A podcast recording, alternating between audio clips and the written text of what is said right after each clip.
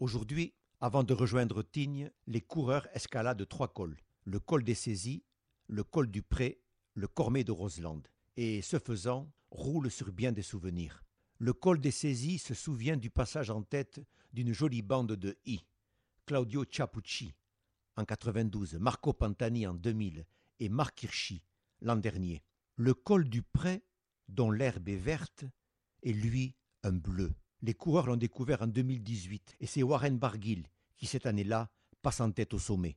Le Tour et le Cormet de Roseland, c'est par contre une vieille histoire, commencée au siècle dernier, en 1979 avec Henk Luberding. Cormet de Roseland, quel nom étrange.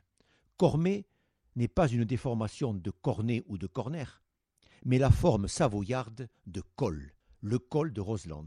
Et Roseland renvoie au roseau qui pousse dans son lac, le col des roseaux donc.